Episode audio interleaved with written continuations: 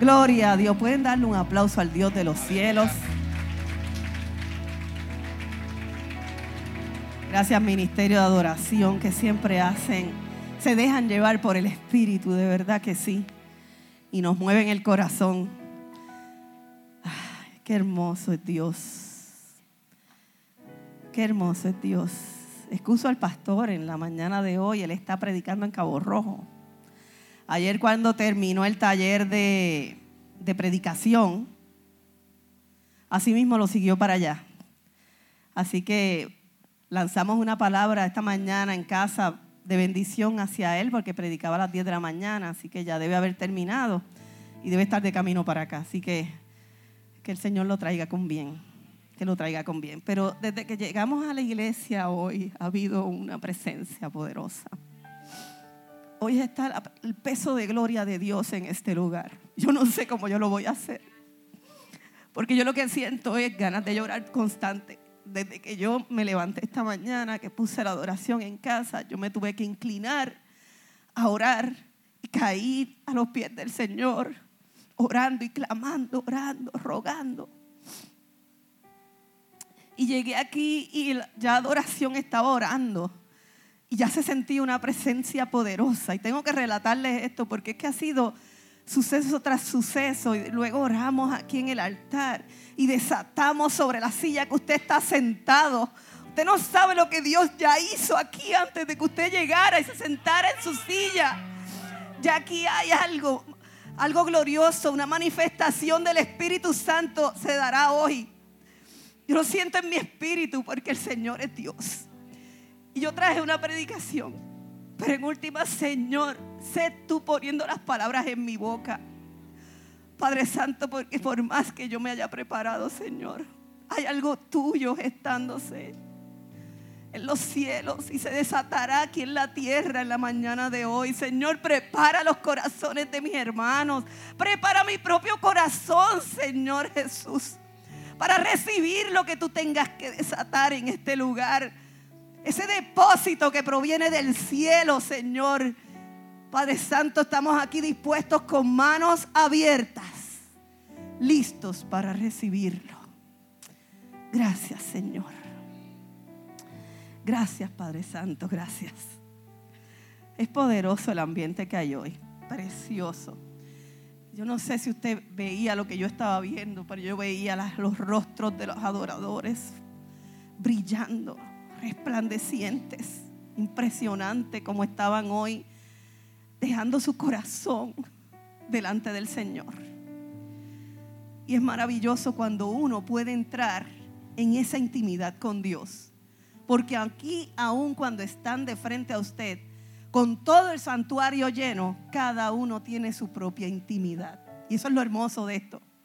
Lo hermoso de estar caminando en el Señor es que nosotros podemos elevar una intimidad con Él, una amistad con Él poderosa. Y usted sabe lo que es intimar.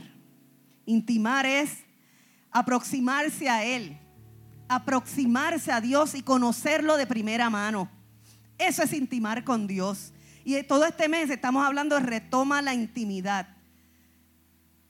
Y quizás hoy yo repita cosas que ya se han dicho en este altar. Pero es que el, intimar, hay que conocer bien lo que es intimar para nosotros entrar en ese proceso con Dios. En la intimidad es donde único nosotros podemos estrechar la amistad con nuestro mejor amigo, con nuestro mejor amigo, que es Dios. Es donde único. Por eso la, charla de hoy, la predicación de hoy se llama Ponle un escudo a tu intimidad. Ponle un escudo a tu intimidad. ¿Y por qué hablo de la intimidad? Porque en la intimidad recibimos varias cosas, entre ellas esa amistad, ese conocer a Dios, ese tú a tú con Dios, maravilloso. Porque sabemos que cuando abrimos nuestra boca hay unos oídos que están escuchando y ya están haciendo.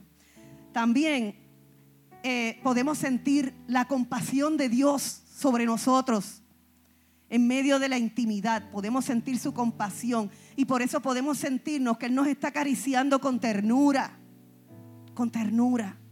Y también podemos sentirnos en confianza.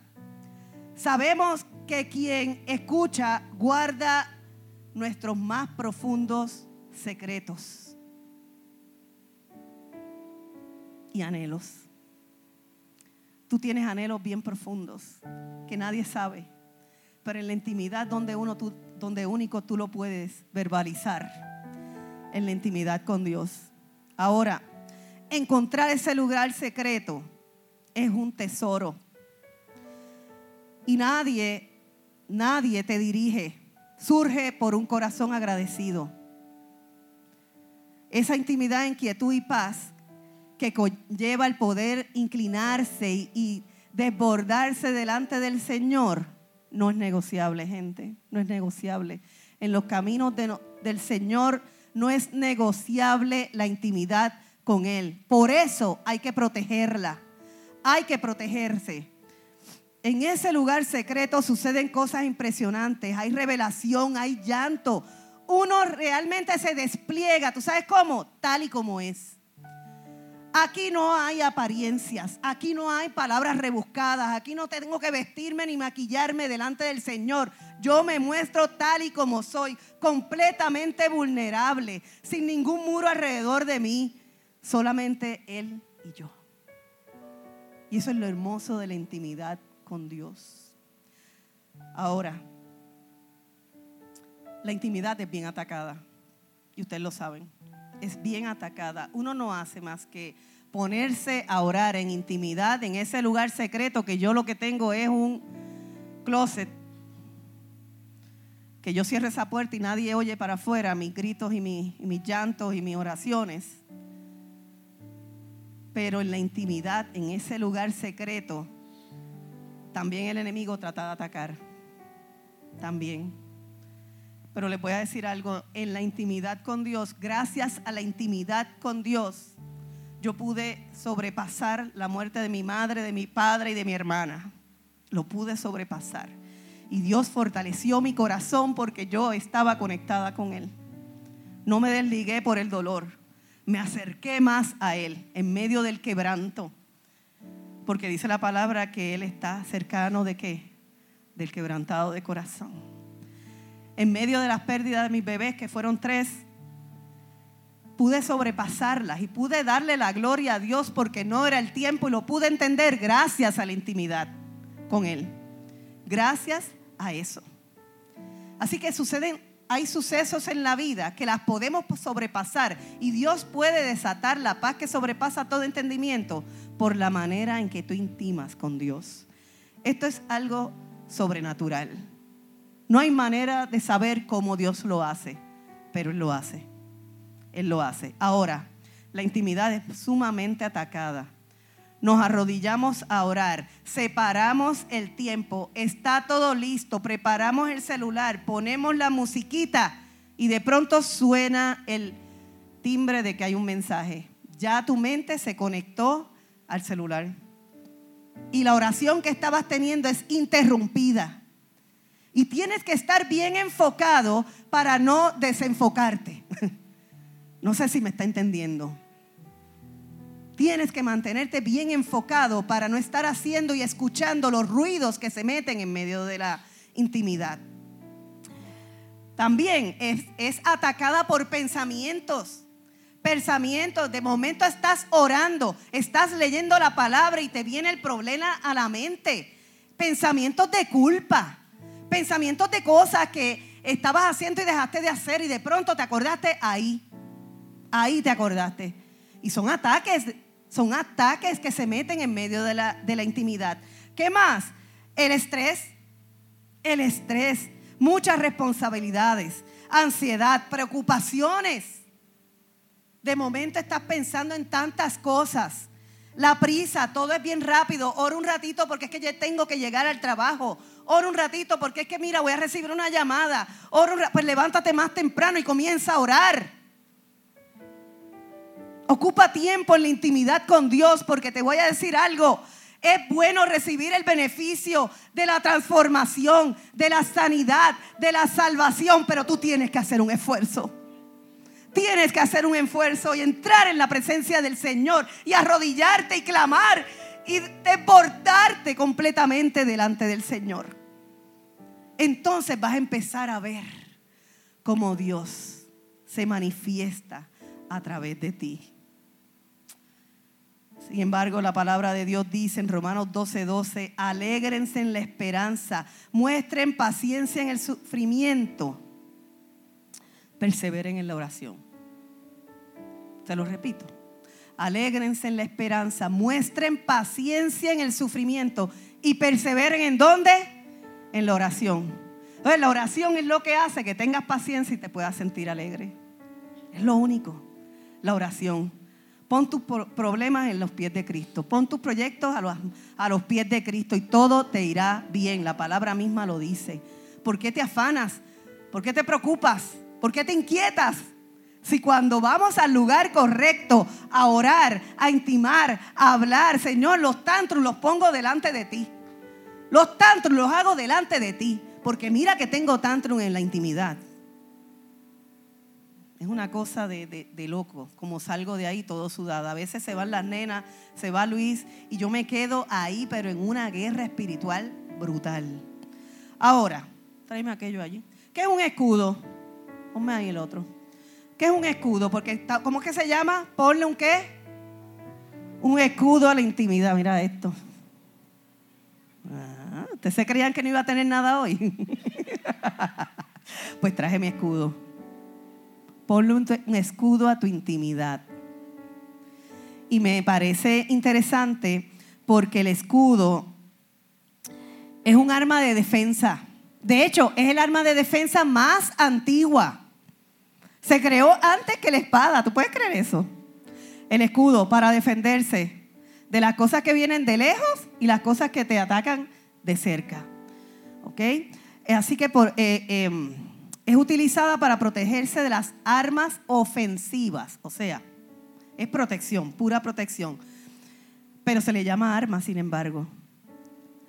Entonces, hay muchos tipos de escudos. Están los heráldicos. Los heráldicos son esos que usted ve ahí, y yo le puse ahí el escudo Roy, de la familia Roy. Los escudos heráldicos. Ay, esto se va a caer, pero deja ponerlo por aquí. Está lindo, ¿verdad?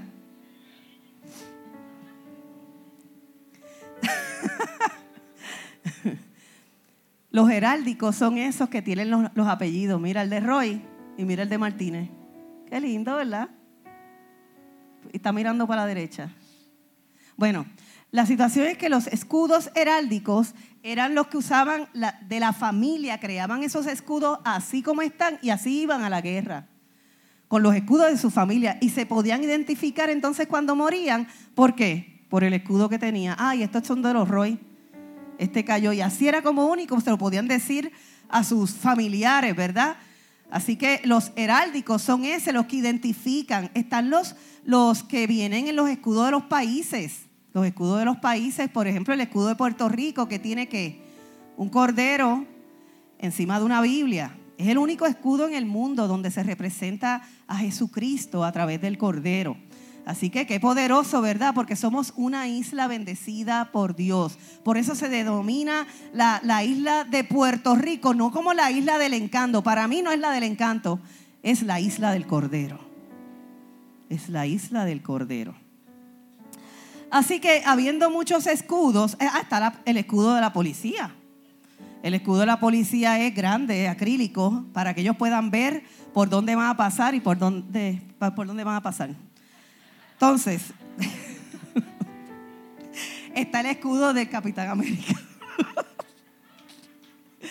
el Capitán América, que eso tú lo tiras, es una cosa increíble, que vuela, es barata todo y vuelve como un boomerang.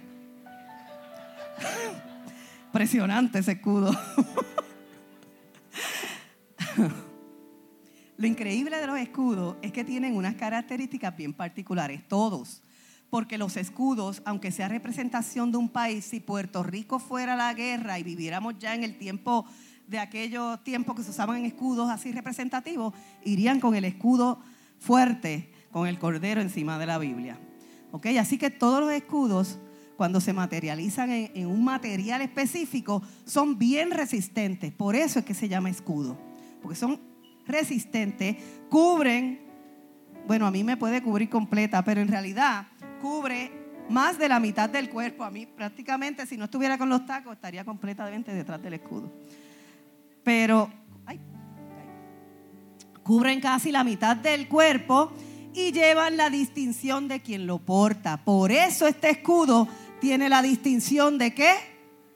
De casa del Padre, CDP. Es más, lo voy a poner aquí. Más fácil, ¿verdad? Señor. Ah. Ahí estamos. Déjame dejarme de hacerla fuerte. Ahora veo. Bueno, ¿cómo construimos el escudo a nuestra intimidad? ¿Cómo lo construimos? Dice la palabra de Dios en Filipenses 4, 6 al 7 y lo va a ver en pantalla. Dice, no se inquieten por nada, más bien en toda ocasión, y usted va a subrayar en su Biblia si la tiene abierta o en su iPad o celular, con oración y ruego. Usted subraye eso. Presenten sus peticiones a Dios. Y lo próximo que va a subrayar es denle gracias. Y la paz de Dios, cuando oramos, rogamos y le damos gracias, dice, y la paz de Dios que sobrepasa todo entendimiento, cuidará sus corazones y sus pensamientos en Cristo Jesús. Si hacemos esas tres cosas, nos cuida el corazón y nuestros pensamientos. Entonces no va a haber distracción en la oración, en la intimidad. ¿No es poderoso? Es poderoso, es poderoso. ¿Quién se refugiaba en la oración? ¿Quién? Jesús. Jesús se refugiaba en la oración. Mira lo que dice Marcos 1:35. A la mañana siguiente, antes del amanecer, Jesús se levantó y fue a un lugar aislado para orar. ¿A dónde fue? A un lugar aislado. ¿Para qué? A orar. En Lucas 22, 39 dice, luego, acompañado por sus discípulos, Jesús salió del cuarto en el piso de arriba y como de costumbre fue al monte de los olivos. Allí les dijo, oren para que no cedan a la tentación. Se alejó a una distancia como un tiro de piedra y se arrodilló y oró. Se alejó, dice, se alejó. ¿Y qué hizo? Oró. Mateo 14, 23 dice, despedida la multitud, subió al monte a orar aparte. Y cuando llegó la noche estaba allí solo. Así que podemos ver que Jesús tenía una vida de oración, mira cómo, constante, constante, que buscaba la, la intimidad en un lugar que apartado, apartado, porque de la única manera que tú vas a intimar con Dios es aparte. Y aquí se glorifica el Señor. Pero tú tienes que encontrar ese lugar secreto donde tú estés. Habían otros hombres de la Biblia que dependían mucho de la oración, como un Pablo que oraba de día y de noche. Y el tipo caminaba constantemente y el tipo evangelizó muchísimo, pero el tipo era un hombre de oración. Daniel, en medio de las muchas ocupaciones de Daniel, está documentado en la palabra de Dios que lo oraba en la mañana, en la tarde y en la noche tres veces al día. Y David oraba en las mañanas y en la noche. Se despertaba, abría sus ojos, inmediatamente comenzaba a orar. Iba a cerrar sus ojos y lo que hacía era orar. Dependientes de la oración. Personas que estuvieron ahí poniendo escudo a su intimidad. Porque tenemos que ser constantes. Ahora, cuando ponemos el escudo a la intimidad, tenemos que hacerlo de varias maneras. Primero, perseverantes en orar. Perseverantes en orar. Perseverar en orar es tomar el escudo. Voy a orar. Voy a poner el escudo aquí. El que persevera se mantiene. Se mantiene. El significado bíblico de oración es una conversación entre Dios y los hombres. Una conversación. Orar rompe todo lo que en el plano espiritual se quiere interponer y romper el vínculo con Dios. Dice Primera Tesalonicenses 5, lo dice la palabra, dejen de orar. En otras versiones, oren sin cesar. Lo dice la palabra de Dios. Es un mandato, es una orden. ¿Y sabes qué? el cristiano lo menos que hace es orar. Depende de la oración de otro y nosotros no tenemos boca. Tenemos que aprender a orar también por nuestras peticiones y orar por lo, por lo que pidan también. Lo segundo es consistentes al rogar. ¿Se acuerdan que ahorita les mandé a subrayar oración y ruego? El rogar no es lo mismo que la, que la oración. Entonces yo veo como la, la consistencia en rogar, el que está con el escudo para arriba y para abajo, no permitiendo que nada interfiera con lo que tú tienes que hacer. Nada va a interferir y vas a defender tu intimidad. Ruego es una oración en voz alta. En otras palabras, no es privada ni de mediación, meditación personal. Es a voz en cuello. Es una oración a voz en cuello y en medio de nuestra intimidad. A veces comenzamos a orar y nosotros tenemos que escuchar ese ruego para que nuestro corazón se enfoque y escuche realmente lo que hay en nuestros pensamientos y se pueda Dios manifestar de una forma real. Dios no es sordo, pero a veces el que escucha el ruego sí. Dios no es sordo, todo el tiempo nos está escuchando, pero a veces nosotros mismos nos volvemos sordos y a veces estamos en una oración tímida en la intimidad. Una oración tímida. Y nosotros tenemos que aprender a batallar por nuestras cosas, batallar, interceder por nuestros asuntos, hacer oración de guerra. Las mejores batallas se libran en la intimidad. Es donde único tú puedes limpiar los aires romper cadenas, desbaratar y pulverizar los muros que a veces te rodean. Ay, Señor. En medio de la intimidad uno se desborda en Dios y eso trae un remanso de paz a mi espíritu. ¿Tú sabes qué hace el escucharte? Cuando estás orando, rogando fuertemente, a viva voz con Dios. ¿Tú sabes lo que hace eso? Traer serenidad a tu corazón trae serenidad porque estás orando lo que tienes que orar, porque Dios te impulsa en medio de esa oración. Dios te impulsa. Y lo tercero, así que Dios te lleva a guerrear y a librar batallas espirituales que solo Dios y tú conoces. Tú sabes con lo que estás lidiando, tú sabes lo que está ocupando tus pensamientos y tu, y tu corazón. Si no batallas tú, mira, nadie lo va a hacer por ti. Porque tú pides oración por cosas, pero tú no lo dices todo. Dios sabe todo. Eso es así, ¿verdad que sí? Así es. Lo tercero es convencidos al dar gracias. Y esto es algo poderoso. ¿Sabes por qué? Y aquí levantamos el escudo en señal de victoria. Levanto el escudo en señal de victoria aún sin saber la contestación de Dios. Eso es intimidad. Que aún sin saber la, la contestación de Dios, soy valiente y declaro la victoria ante mi situación ante lo que ocupa mi mente. Decir que da gracias cuando Dios hace es dudar de su naturaleza. Es dudar de su naturaleza. Y la naturaleza de Dios es que su voluntad es buena, agradable y perfecta. Esa es la naturaleza de Dios. Así que no dudes. Si pides, cree y empieza a dar gracias. Cree y empieza a dar gracias. Cree y empieza a dar gracias. Y llénate de valentía. Si aún no ha contestado, da gracias y defiende tu intimidad. Defiende. Así que tenemos tres cosas importantes que defienden tu intimidad. Primero, ¿cuál era? Perseverantes en qué? Orar. Perseverantes en orar. Mantente, constante. Lo próximo es consistentes al rogar. Levanta tu voz y empieza a guerrear. No hay manera de que el enemigo pueda entrar ahí, porque eso es entre tú y Dios. Y aquí no se mete nadie, no se entromete nadie. Y tercero, convencidos en dar gracias. Da gracias aún cuando no veas la solución. Da gracias porque el que camina contigo permanece a tu lado. Él no se aleja de ti porque hayan situaciones. La gente sí, las amistades sí, pero tu mejor amigo jamás te deja solo.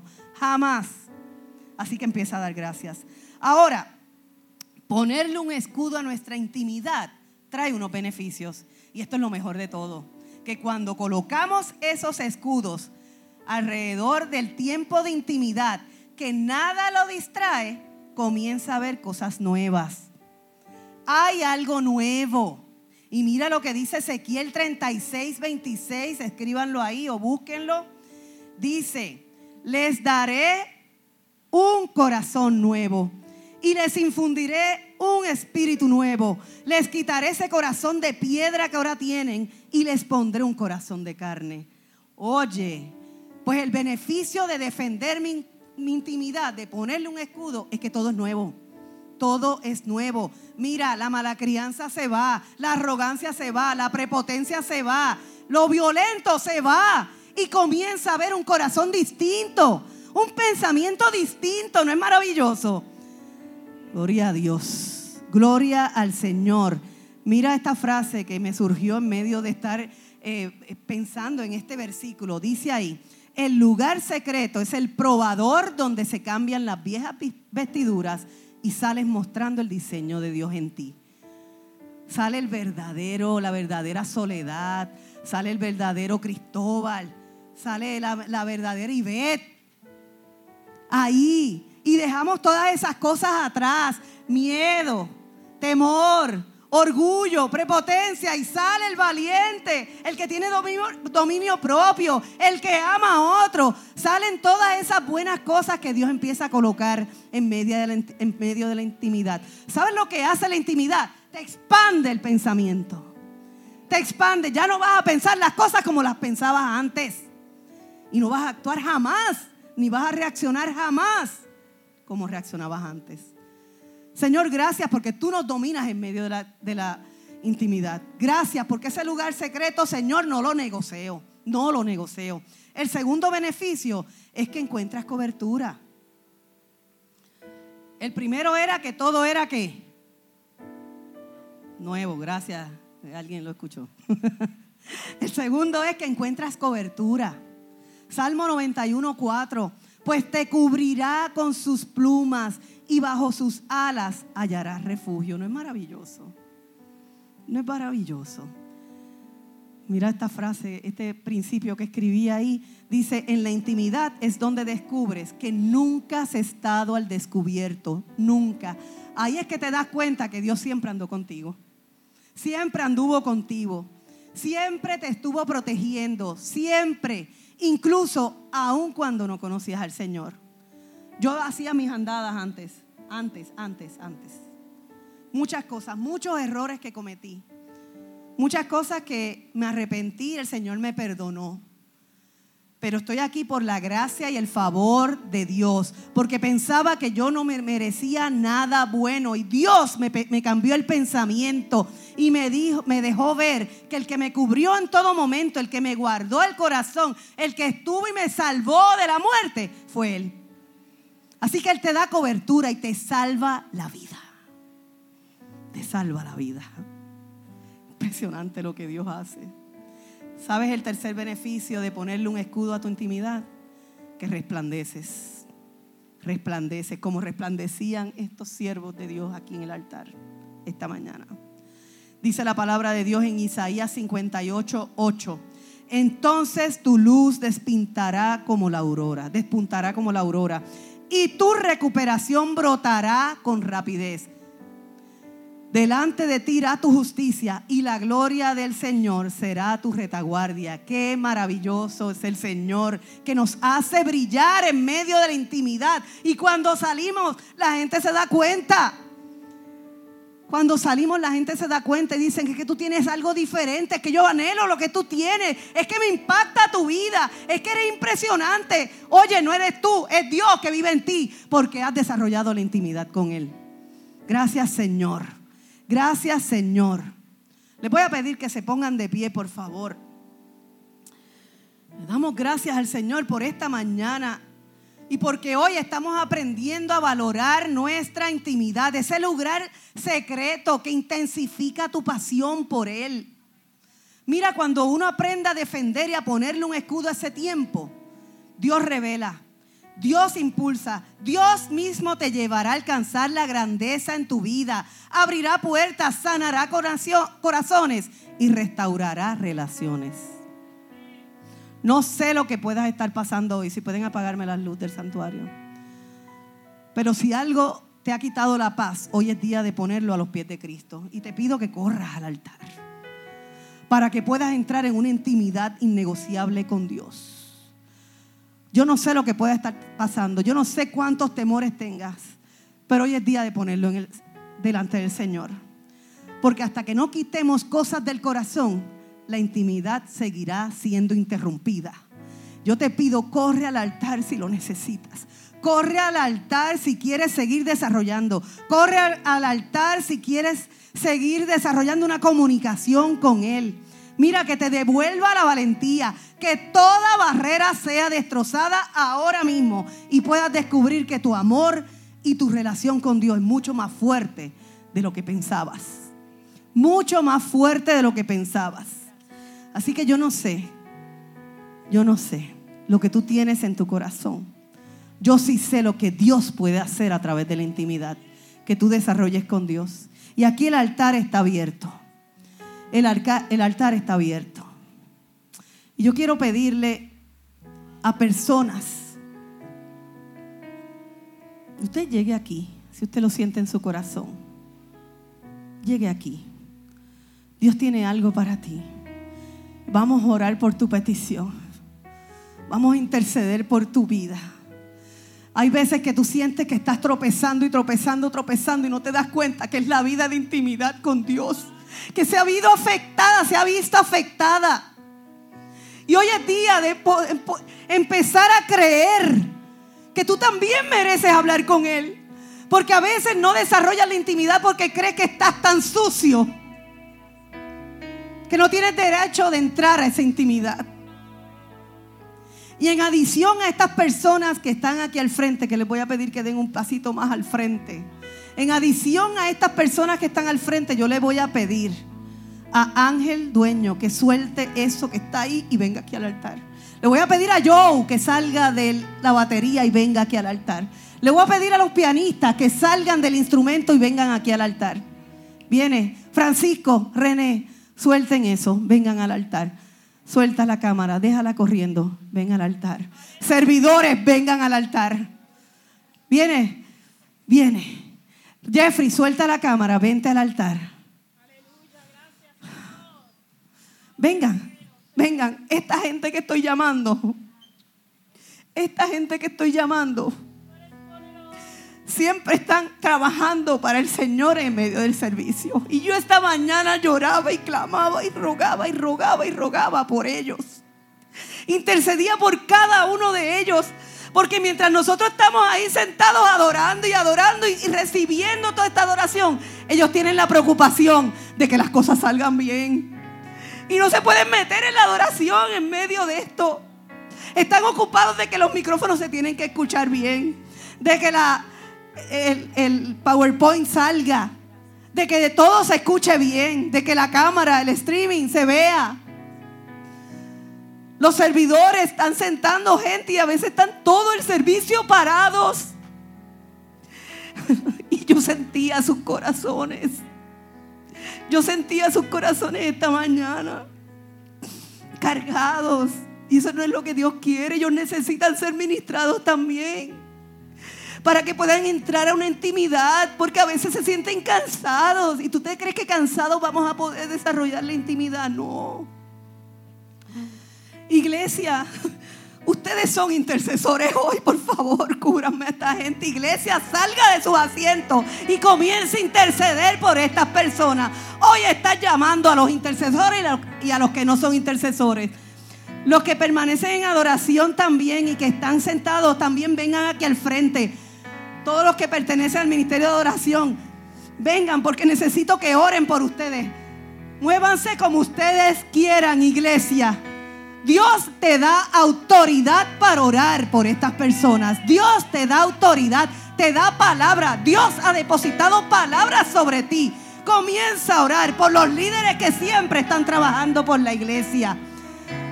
Gracias Señor, gracias Señor. Y yo te pido por estas personas que están aquí al frente, Señor Jesús. Señor, tú conoces su intimidad, aun cuando quizás no tengan la costumbre, Señor, de estar delante de ti todos los días, Señor Jesús. Tienen el anhelo, Señor, de seguir creciendo delante de tu presencia, Señor. Tienen el anhelo de recibir palabra del cielo, Señor Jesús. Señor, glorifícate en su vida, Padre amado. Fortalece su espíritu, Señor Jesús.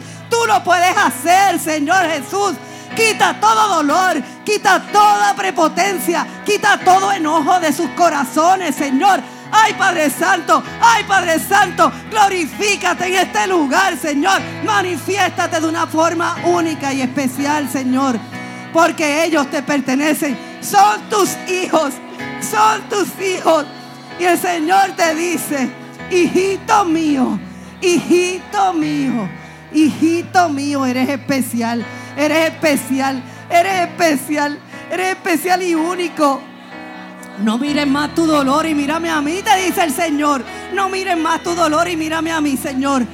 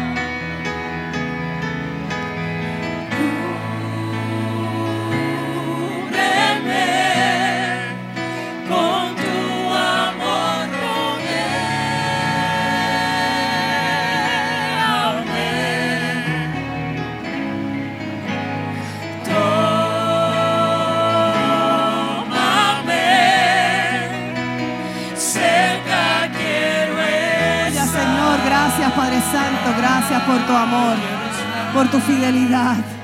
Gracias por el poder de tu amor manifestado en este lugar, en estos momentos. Gracias, Señor, por el ruido estruendoso de las oraciones. Gracias, Señor, porque aquí lo que se levanta es una multitud en oración, Señor. Jesús, y caminaremos en oración y caminaremos creyendo que lo que oramos ya está resuelto, que lo que oramos es la es lo, donde se va a manifestar la voluntad de Dios buena, agradable y perfecta. No tenemos duda de Dios. Creemos, tenemos esperanza, tenemos fe. Gracias mi Señor. Gracias mi Señor. Gracias mi Señor. Te bendigo, te bendigo Señor en el nombre de Jesús. Bendito Dios, tú eres bueno. Bendito Dios, tú eres bueno. Glorifícate Señor. Tú eres bueno, tú eres bueno. Adora hermano, adora ahí donde estás. En el nombre de Jesús. El poder de tu amor, Señor. El poder de tu amor, Señor Jesús. Gracias, Señor Jesús. Gracias, Señor. Te bendigo, Padre amado. Y sigue la manifestación de Dios aquí. Se están moviendo por el santuario para orar unos por otros. Gracias, Señor. Gracias, Señor. Señor, y comienza un nuevo tiempo en la casa. Seguimos creciendo todos juntos. Seguimos creciendo todos juntos, Señor. Seguimos creciendo todos juntos, Señor. Gracias, mi Padre amado, por tu amor. Gracias, Señor, para Santo, porque seguimos acelerando nuestros pasos. Porque los tiempos requieren que aceleremos nuestros pasos. Los tiempos requieren que ya pongamos a ejecutar lo que tanto estamos aprendiendo. Ya se acabó el estar echados para atrás. Es tiempo de levantados, erguidos, erguidos, a caminar con firmeza para llegar al propósito de Dios. Porque tú eres un emisario de tu palabra. Tú eres evangelista. Tú eres profeta. Tú vas a hablar. Abre tu boca, iglesia. Abre tu boca. Abre tu boca para que impacten la vida de gente que está muriendo en las calles. No es solamente en donde hay guerra. Hay gente muriendo en las calles y necesitan la palabra de esperanza para poder levantarse también.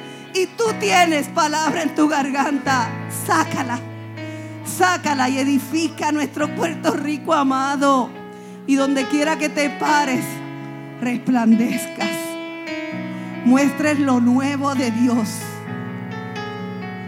Y vean que Dios te cubre. Gracias Señor.